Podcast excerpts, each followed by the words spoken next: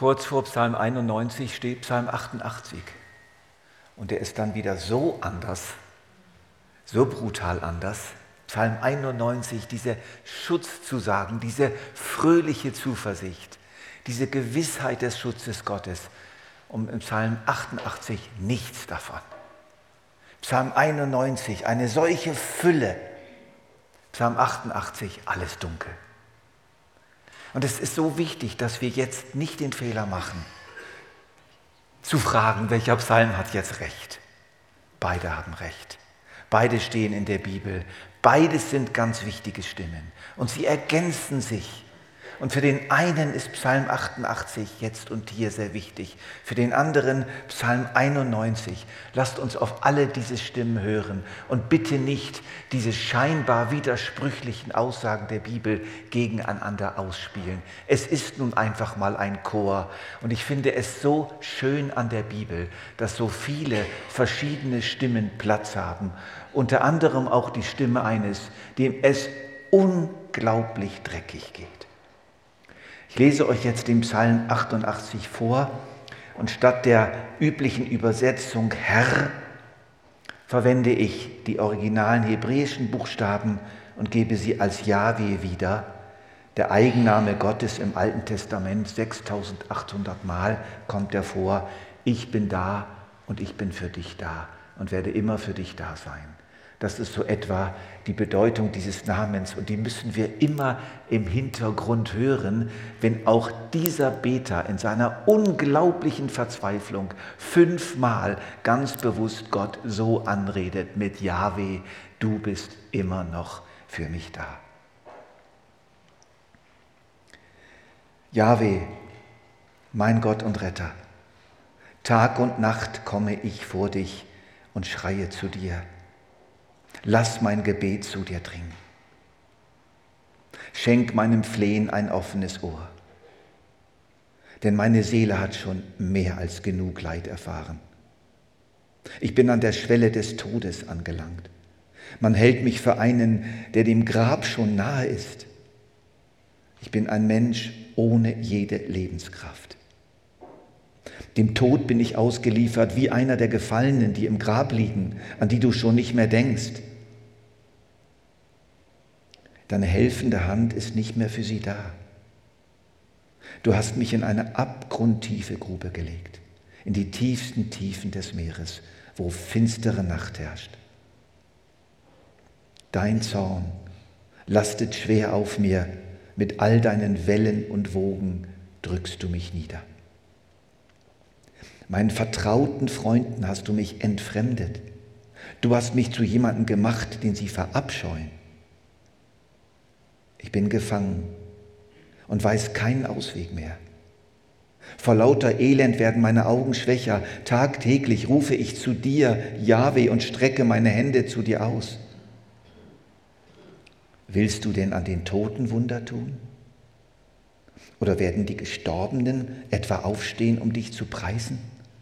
Erzählt man sich etwa im Grab von deiner Gnade, in der Totenwelt von deiner Treue? Werden im Reich der Finsternis deine Wunder bekannt gemacht und deine Gerechtigkeit in jenem Land, wo alles vergessen ist? Ich aber, ich schreie zu dir, Yahweh, und schon am Morgen kommt mein Gebet vor dich. Warum, Yahweh, hast du mich verstoßen? Warum verbirgst du dein Angesicht vor mir? Von Jugend auf bin ich vom Leid gebeugt und dem Tod nah. Ich trage schwer an den Schrecken, die du über mich kommen lässt. Ich bin völlig verzweifelt. Dein Zorn überrollt mich wie ein Flammenmeer. Deine schrecklichen Angriffe haben mich vernichtet. Wie gefährliche Wellen schlagen sie über mir zusammen. Den ganzen Tag, sie bedrängen mich von allen Seiten. Meinen Freunden und Nachbarn hast du mich entfremdet. Mein einziger Vertrauter ist die Finsternis. Ich habe zwei Wochen wunderschönen Urlaub hinter mir und ich habe echt gedacht, wie kann ich jetzt über diesen Psalm überhaupt sprechen? Das kam mir so merkwürdig vor und dann auch noch im Anklang an Psalm 91. Aber dann habe ich Ruhe gefunden in diesem Eindruck, Auch diese Stimme ist wichtig und wir sollen ihr zuhören. Wir sollen ihr zuhören. Und diese Predigt ist für mich ein Versuch, auf diese Stimme zu hören, sie wirklich ernst zu nehmen. Wir haben hier die Stimme eines extrem Leidenden, wirklich eines extrem Leidenden, einen außergewöhnlich Leidenden, weit über das durchschnittliche Maß hinaus. Wir müssen etwas zurückdrehen. Es, es halt nach. Etwas runter mit der Lautstärke.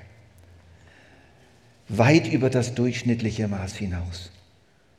Und es gibt offenbar diese Leidenden. Psalm 88 gibt allen diesen Extremleidenden, die es immer gibt, auch unter den Christen, eine Stimme. Denn hier in diesem Psalm geht es ja nicht um einen Gottlosen, der sozusagen erntet, was er gesät hat, der hier bestraft wird. Es geht um einen Sänger, es geht um einen Israeliten, um einen, der zum Tempel gehört, ein Levit, der ausgebildet wurde als professioneller Sänger und der sich bewährt hat im Tempel. Es ist jemand, der mitten im christlichen Kuchen ist, würde man heute sagen. Einer der leitenden Mitarbeiter der Gemeinde und der leidet extrem. Ich versuche in ganz knappen Worten uns eine Ahnung zu geben von dem, wie dieses Leid war. Das Leiden Hemanns, so heißt dieser Mensch. Er hat wirklich einen Namen. Es ist eine ganz konkrete Person, die hier singt. So wie Tanja heute Morgen uns singt, hat dieser Hemann immer wieder im Tempel gesungen. Das Leiden Hemanns ist ein schweres Leiden.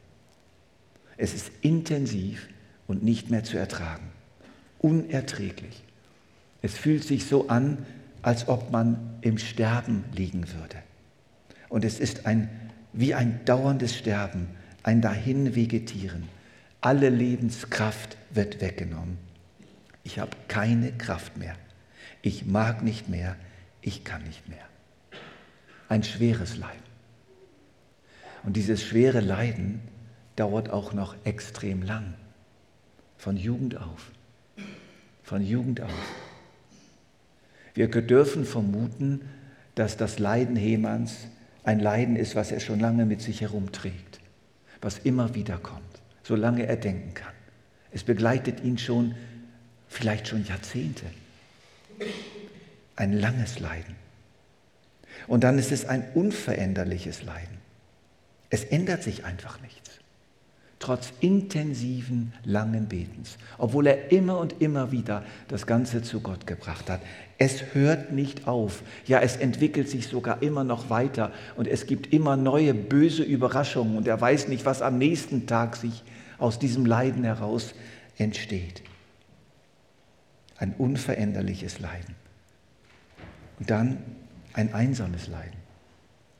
Das kommt noch zu allem dazu. Alle Freunde, Nachbarn und Bekannten haben sich zurückgezogen. Sie haben den Leidenden aufgegeben. Sie nehmen keinen Kontakt mehr mit ihm auf. Sie können sein unerträgliches Leiden selber nicht mehr ertragen, ziehen sich zurück. Und auf eine Art geht es jetzt diesem Heman noch schlimmer als Hiob, denn er hatte immerhin seine vier Freunde bei sich, die ihn versucht haben zu trösten, die um ihn herum saßen obwohl sie ihn völlig falsch verstanden haben und ihm alles Mögliche angedichtet haben. Aber sie waren doch da und hier ist überhaupt niemand mehr da. Also zu diesen unerträglichen, langen, schweren, unveränderlichen Leiden gehört auch noch die totale Einsamkeit. Und dann ist es auch noch zu dem allen ein Leiden an Gott. Ein Leiden an Gott. Warum, Herr, hast du mich verstoßen. Das Gottesbild Hemanns ist ganz klar und ganz deutlich. Gott ist souverän, er bestimmt alles, regiert alles, ist für alles zuständig, alles muss an ihm vorbei. Es gibt nichts in dieser Welt, was in irgendeiner Weise unabhängig wäre von Gott. Und so weiß Hemann, schlussendlich fügt Gott mir dieses Leid zu. Heman hat nicht das Bild eines Gottes, der da irgendwo ist und jetzt kommt Satan und greift an und, und Gott hat damit gar nichts zu tun. Das ist nicht das Gottesbild Hemans. Hemans weiß, Gott ist über allem und deswegen ist schlussendlich auch er derjenige, der ihm dieses Leid zufügt und er empfindet diese, diesen Zorn Gottes wie große Wellen, die über ihn einströmen und ihn zerschmettern. Heman leidet schwer, er leidet schon lang, er leidet kontinuierlich ohne Besserung, er leidet in äußerster sozialer Einsamkeit und er leidet an Gott selbst, der ihm das alles zufügt. Das ist das Leiden Hemans. Das ist der Leidenshintergrund dieses Psalms. Und es gibt wohl niemand in der Welt, der einfach jetzt sagen darf, ich leide noch schlimmer. Wir haben hier wirklich ein Leiden, das eigentlich nicht überboten werden kann. Und es ist gut, dass auch diese Stimme in der Bibel zum Ausdruck kommt. Die Stimme eines Leidenden, dessen Leiden praktisch nicht übertroffen werden kann. Aber nun müssen wir einen weiteren Schritt tun. Wir müssen uns nun auch heute Morgen von diesem Leiden Hemans hinbewegen zu seinem Glauben. Vom Leiden Hemans zu seinem Glauben. Der ist nämlich auch noch da. Und das ist ganz erstaunlich. Ja, das ist fast unglaublich. Man mag angesichts dieser Umstände des Leidens Hemans an den Glauben Hemans nicht mehr glauben, aber er zeigt sich deutlich. Und wir müssten uns die Frage stellen, kann jemand in einer solchen Situation, kann er überhaupt noch glauben? Geht das überhaupt noch? Und so haben ja auch unzählige Leute gesagt, das ist wie ein Spruch geworden, nach Auschwitz kann man nicht mehr glauben. Auschwitz hat Gott getötet. Und Viktor Frankl, der selber in Auschwitz war, schreibt, dass es eben genau nicht stimmt. Dass eben genau in Auschwitz viele Leute ihren Glauben bewahrt haben und sie ihn sogar bekommen haben. Das schreibt er und er kann das bezeugen. Die einen haben ihren Glauben verloren in Auschwitz, die anderen haben ihn gewonnen und ihn sogar gestärkt. Und hier haben wir auch so jemand. Jemand, der im tiefsten Leiden den Glauben bewahrt. Jahwe, mein Gott und Retter. Tag und Nacht komme ich vor dich und schreie zu dir. Das ist der Rahmen dieses Gebets. So fängt er an. Das ist sein Titel. Das ist seine Anrede. Und hier zeigt sich sein Glaube. Jahwe, mein Gott und Retter. Tag und Nacht komme ich vor dich und schreie zu dir. Vor dich, zu dir. Vor dich, zu dir. Er ist immer noch vor Gott. Er ist immer noch zu Gott hin. Es ist einfach großartig, dieser Glaube. Er lässt sich nicht abhalten. Sein Leid kann ihn nicht wegholen von Gott. Er bleibt zu Gott hin. Er bleibt vor Gott. Er betet immer noch und er redet Gott an mit dem Namen, mit dem er sich Israel offenbart hat. Yahweh. Hinter Yahweh, hinter diesem Namen steht die ganze Geschichte Gottes mit dem Volk Israel. Das ist der Name, der, den Gott sich Israel gegenüber gegeben hat. Und wenn Heman fünfmal diesen Ausdruck gebraucht, dann bejaht er mit, diesem, mit dieser Anrede die ganze Geschichte Gottes mit seinem Volk und die ganze Geschichte Israels mit seinem Gott und streicht sie nicht aus, weil er sie selbst nicht erlebt, ja, weil er sogar das Gegenteil erlebt. Und er nennt ihn mein Gott. Mein Gott. Wir gehören immer noch zusammen, du Gott und ich. Ich gehöre immer noch dir, du gehörst immer noch mir. Wir bleiben zusammen. Wir halten einander fest. Mein Gott. So wie Jesus es später gesagt hat. Mein Gott, warum hast du mich verlassen? Das war die Anrede Jesu am Kreuz. Mein Gott. Und er nennt ihn mein Retter. Das scheint ja überhaupt gar nicht zu passen. Aber genau dieses Wort, mein Retter, bedeutet, dass Heman diese Hoffnung in sich drin nicht verloren hat. Trotz vielleicht jahrzehntelanger Leiden, weiß er noch ganz genau, Gott ist und bleibt mein Retter.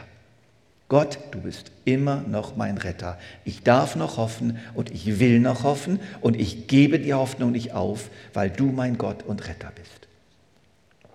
Hemann unterscheidet zwischen dem, was Gott jetzt gerade tut, und das fühlt sich gar nicht gut an, und zwischen dem, was Gott ist. Sein Gott und Retter und Jahwe, der für ihn da ist. Das ist Glaube. Das eigentliche Wesen Gottes zu erkennen und zu bejahen, trotz allem.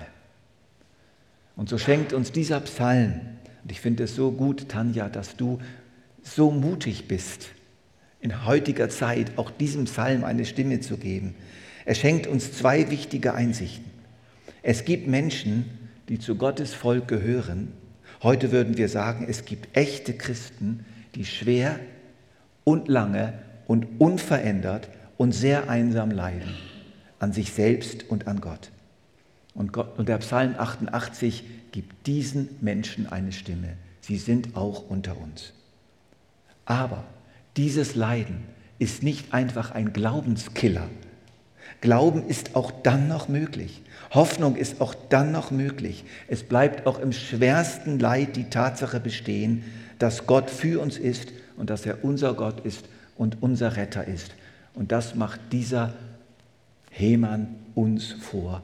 Und davon wollen wir wirklich lernen und uns einfach vornehmen, was auch auf uns zukommt. Wir bleiben dabei.